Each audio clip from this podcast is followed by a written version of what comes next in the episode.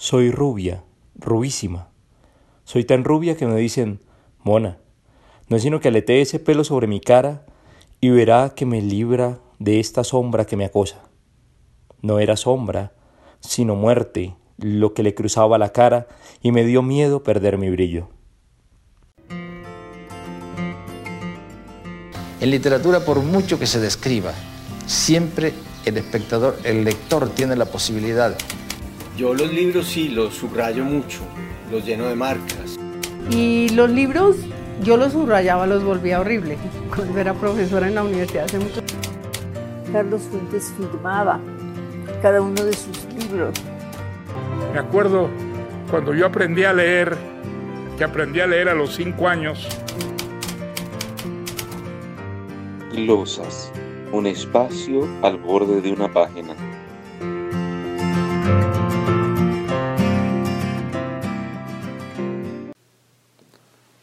Bueno, estamos de regreso en Glosas.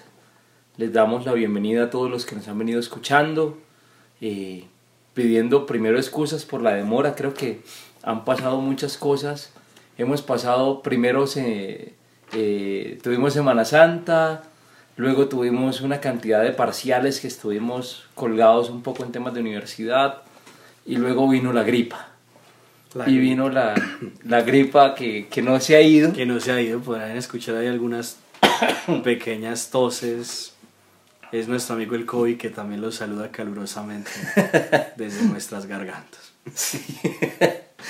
Esa, esa gripa que no se ha ido y que encerró primero a Santiago, luego me encerró a mí y pues ahora ya que salimos y medio hablamos, dijimos no nos toca porque si nos lleva la gripa al menos a, grabemos este último podcast. También, creo que el libro ameritaba una lectura más, más prolongada y más pausada que otros.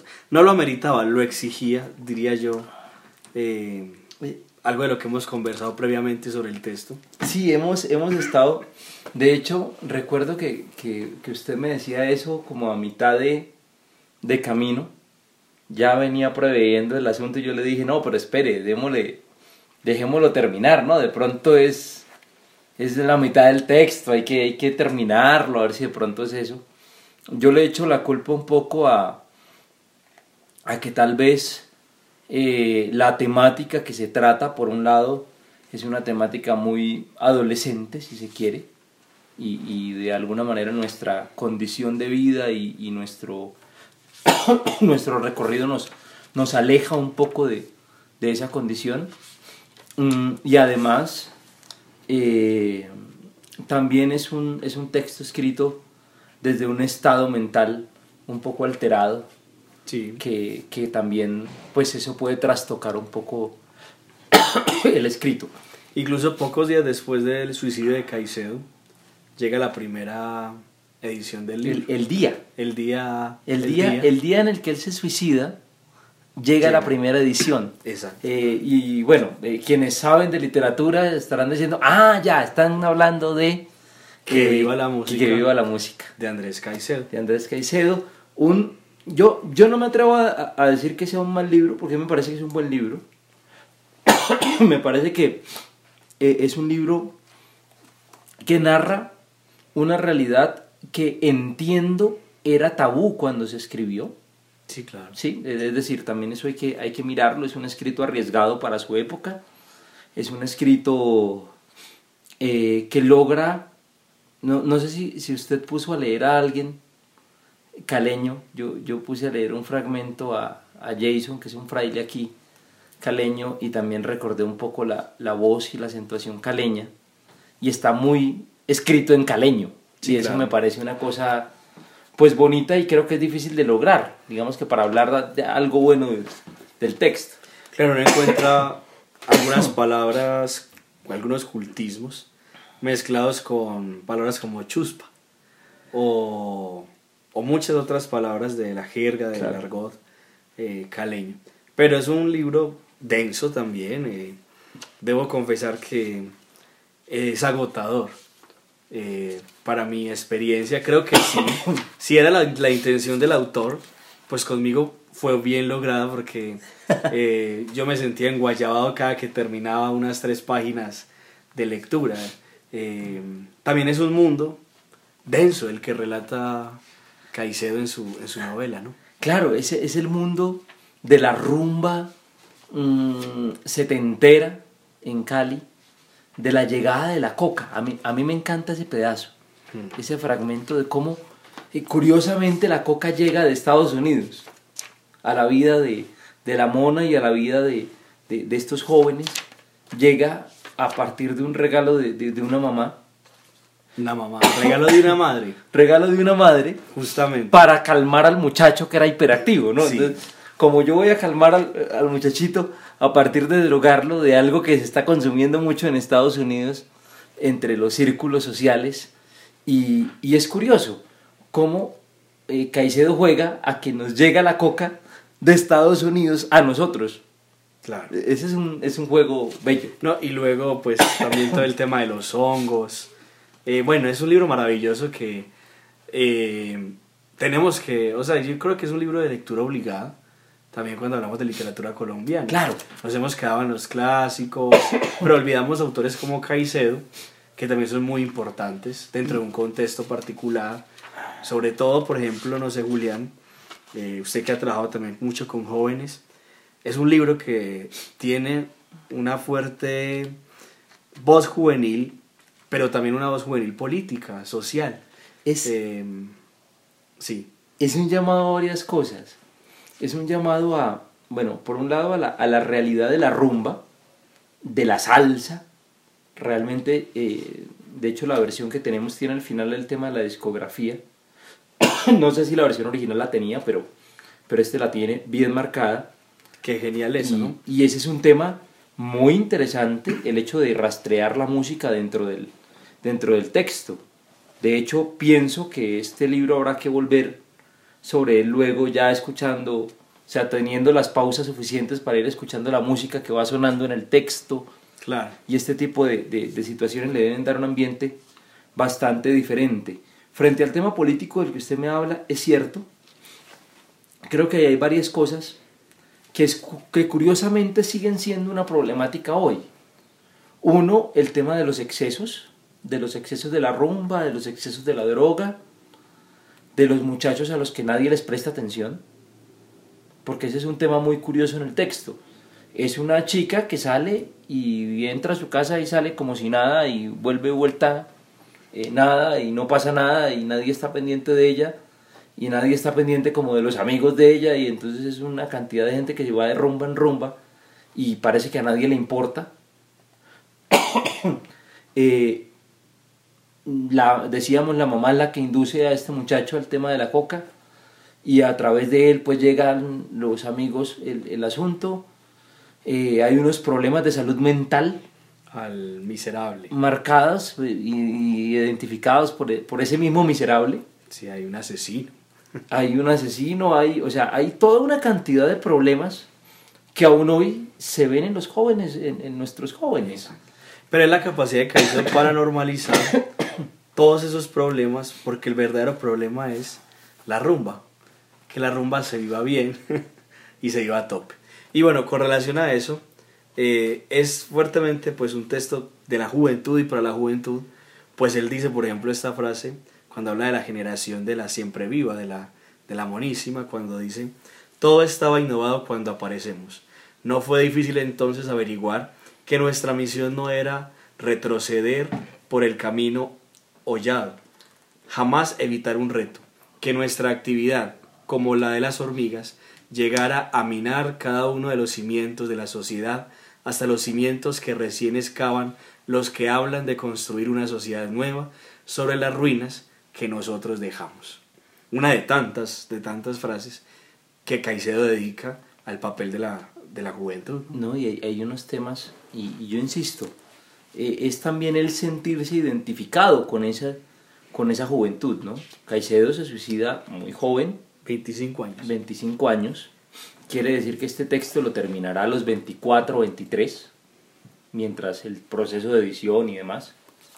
Y de hecho al final, la nota final está firmada por María del Carmen Huertas, AC. ¿no? Es, es Caicedo firmando esa nota final, que es una nota de despedida. Es, me pareció a mí que era un testamento. es el, un testamento. Es la nota- Un testamento, lo que, lo que al final en las palabras de, de la siempre viva Caicedo le deja como a los jóvenes. Sí, y ahí hay un tema particular. Yo estuve mirando eh, un poco porque coincidió la lectura, no sé si, si, si viste, te iba a decir que fuéramos, pero la verdad terminé yendo solo por un tema de, de tiempos.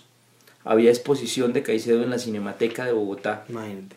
y creo que todavía hay algunas cuestiones estos, este tiempo porque está celebrando un tema del, de aniversario de, de- de su muerte y quien ha promovido eso eh, por mucho tiempo han sido, han sido la hermana y me puse a mirar y a mirar entrevistas de la hermana y ella siempre ha afirmado al menos en las entrevistas que alcancé a rastrear que ellos esperaban la muerte de Caicedo es decir que, que no es novedad que no era una novedad que él se matara que la cuestión era saber cuándo y, y, y cómo, que de hecho ya había tenido un primer intento fallido y que simplemente a él le parecía un despropósito seguir viviendo. Y entonces es un asunto que, que a mí me, me aterra un poco también hasta dónde puede llegar el sinsentido de alguien, eh, pues al punto de, de- de decir, oiga, es que no tiene sentido seguir viviendo y hablarlo tranquilamente eh, a sus 25 años, ¿no? O sea, me parece un tema que, que sigue tocando fibras y que, y que hoy seguimos teniendo jóvenes en medio de este mundo de rumbas y de otros mundos quizá no tan, no tan estrambóticos que, están sufriendo este tipo de, situaciones, que las padecen y que quizá Caicedo pueda ser una muestra de, de esos jóvenes de hoy. Es decir, Caicedo muere joven y sigue siendo joven y este es un texto de un joven. Sí, claro. eh. Es, pero bueno, es un texto pues denso, pero, pero muy rico. Eh, por ejemplo, yo encontré muchísimas frases. Y por eso decía yo que al final es como una especie de testamento. Las últimas páginas, las 190, 191 de la edición que tenemos, que es una edición... eh, es una edición bonita de Six Barral, Sí, de la Biblioteca Breve de Six Barral. Hay que decir que este texto eh, es, es muy ameno de leer eh, en, cuanto a, en cuanto a edición. Entiendo que este es de los textos colombianos más traducidos que hay y estuve escuchando un poco esa, esa primera frase que, con la que abrimos, de hecho el podcast está en, distintas, está distintos idiomas y hay algo que no se atrevieron a traducir y es por ejemplo el, el mona lo traducen a blonde en inglés pero entonces dice eh, he, no, she is blonde she's blondísima o sea, no, no se atreven, el, el monísima, no saben cómo ponerlo, y en francés también lo traducen así, no sé cómo se dirá rubio Sí. en francés, eh, pero es un tema muy curioso también. Claro. Por ejemplo, eh, pues yo retomo ese tema de ese testamento. Dice, no te detengas ante ningún reto y no pases a formar parte de ningún gremio, que nunca te puedan definir ni encasillar. Aprende a no perder la vista, a no sucumbir ante la miopía del que vive en la ciudad. Ama- ármate de los sueños, pero no para perder la vista. Ni esperes que el amor te traiga paz. El sexo es el acto de las tinieblas y el, y el enamoramiento la reunión de los tormentos. Pero me parece que es como un legado No, y- que él quiere dejarle a, a ciertos jóvenes. Pues no se trata si es el mejor o el peor legado, pero sí hay algo de, de querer comunicar algo antes de tal vez de dar el último, Y, el último paso. y él es consciente y pone en el, en el texto que cada quien se hace responsable de su destino. Claro. ¿no? Es decir, él, él pone a una cantidad de personajes que uno dice, pero estos manes, ¿a qué juegan? Si esto es esta parranda de locos, eh, ¿por qué de esta, viven de esta forma y demás? Pero tiene frases como la siguiente que demuestran esa responsabilidad. Cada vida depende del rumbo que se escogió en un momento dado, privilegiado. Es decir, cada quien está tomando sus decisiones. Y en eso Caicedo creo que es, es muy acertado a la hora de, oiga, hay una opción y hay una cuestión por la rumba en esta gente, hay una opción por eh, determinada droga o por el alcohol o por lo que sea que tomen la decisión, pero es una decisión de ellos. Y eso también es, es importante tenerlo en Claro. cuenta. Es cierto. Pues es un libro que nosotros recomendamos, que hicimos el ejercicio de glosar, que esperamos que ustedes tengan la oportunidad de glosarlo también. De acuerdo. Eh, no es el único libro que yo veo con una eh, discografía. Eh, hay otro libro que también aprovecho para recomendarles que se llama Esta herida llena de peces. Eh, también al final tiene una especie de discografía, pero, pero este sí, sí narra como eh, la vida de las personas que viven alrededor del río Atrato. Y entonces la discografía va más como hacia nombres de alabados o de arrullos de los que cantan las personas de Bonito. esta zona, ¿cierto? Entonces también recomendadísimo, estaría llena de peces. Y bueno, también acercarse a Caicedo. Incluso hay otro texto también sobre, sobre una cierta juventud, por así decirlo, que es, una, es un texto de Santiago, el, pues el único texto de Santiago Cruz, el, el músico. Él cuenta un poco su historia y dentro de su historia cuenta cómo se acercó a la música, algunos temas de drogas, de alcohol y tal. Los cuenta en cierto desorden y también tiene un poco su discografía dentro del libro, porque claro, va narrando cómo van saliendo esos, esos primeros discos del hombre. Yo quisiera preguntarte algo, Santiago, saliéndonos un poco de- de- del libro para pasar a muchos libros. Y es, ¿estuviste en la, en la Filbo? ¿Pasaste por la Filbo al menos un día? Sí, estuve un día acompañando un stand que tuvo el colegio, que tuvo los colegios dominicanos en la Filbo. ¿Estuviste un domingo entonces también? Sí. Sí, yo también estuve, estuve en el stand en, en un domingo. ¿A ti cómo te fue? A mí me fue bien, estuve sobre todo fue acompañando el stand. eh, pero bueno, digamos que esta vez me pareció que la Filbo no estuvo como tan mágica como en otras experiencias. Es, bueno, obviamente no sé que eso es un evento comercial, pero creo que, que se ha vuelto a veces en exceso comercial y no ha sido como un espacio tal vez de encuentro de la cultura lectora, sino a veces como solamente eso es lo que le ofrecemos para que compre. Sí, yo, yo miraba dos cosas. Bueno, por un lado estaba repleto, el, el domingo en el que yo estuve.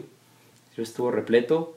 Eh, un saludo pues a todos los, los papás y a todos los, los chicos que pasaron por el stand, porque pasó mucha gente del, del Jordán, del, del Santo Tomás, eh, egresados, alumnos. Bueno, eso fue bonito. Pero el tiempo, digamos que yo estuve medio día recorriendo la Filbo y medio día en el stand. El medio día que la recorrí, por un lado mucha gente, por otro lado, eh, aquí me sumo una crítica que ya hizo Carolina Sanín en, en su columna, eh, y es el hecho de, de, oiga, deberíamos tener lugares, por un lado debería ser más bonito, cosa difícil porque no hay un sitio en, en Bogotá que pueda albergar un evento de esta envergadura más bonito que, que Corferias, que sí es muy feo. Eh, y por otro lado hace falta silencio. Es decir, habría, haría falta un pabellón para leer. Sería interesante. Sí, o sea, dejar un pabellón para leer. Claro, entendemos que hay toda una dinámica comercial, hay una promoción del libro. También escuchaba hace poco en, en otro podcast hablar a la directora de la Feria del Libro de Pereira, creo, o de Manizales, bueno, de, esa zona.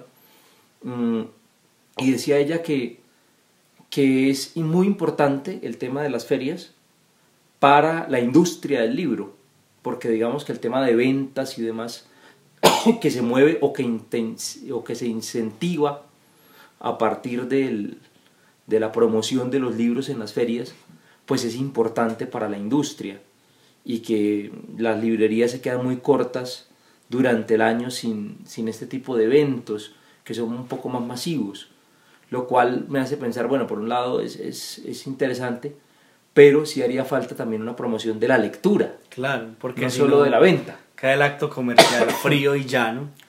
Y pues tampoco se trata de eso, ¿no? Los que nos gusta leer, sabemos que la lectura pues, implica otras cosas, Claro, más no- allá de comprar, solamente comprar por comprar libros. De acuerdo, de acuerdo, y que, bueno, ahí hay que mirar cosas, hay, hay opciones también. Hay quienes dicen debería ser gratis para que entre mucha gente que no puede entrar nunca, o hay quienes dicen debería ser más caro para que entre menos gente y sea un poco más controlado el asunto.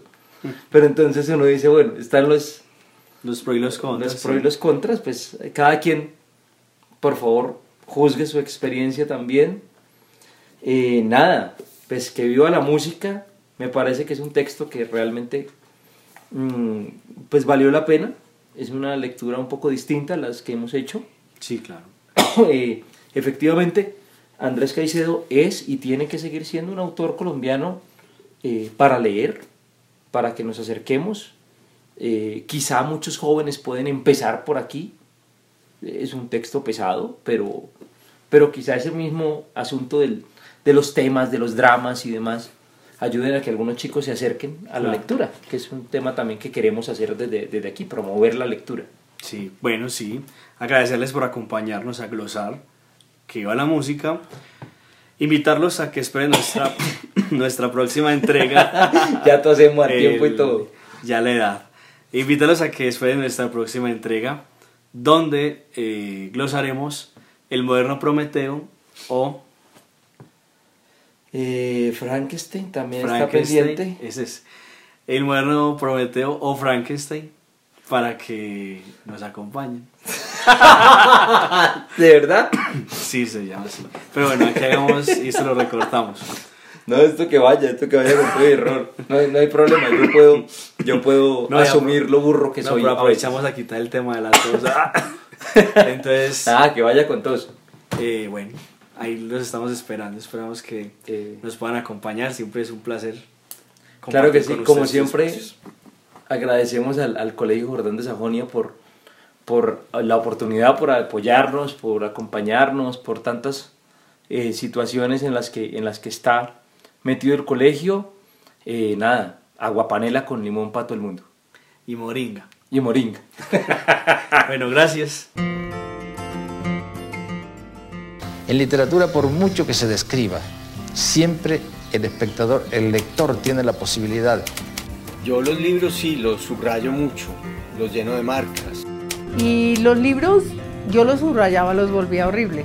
Cuando era profesora en la universidad hace mucho Carlos Fuentes firmaba cada uno de sus libros. Me acuerdo cuando yo aprendí a leer, que aprendí a leer a los cinco años,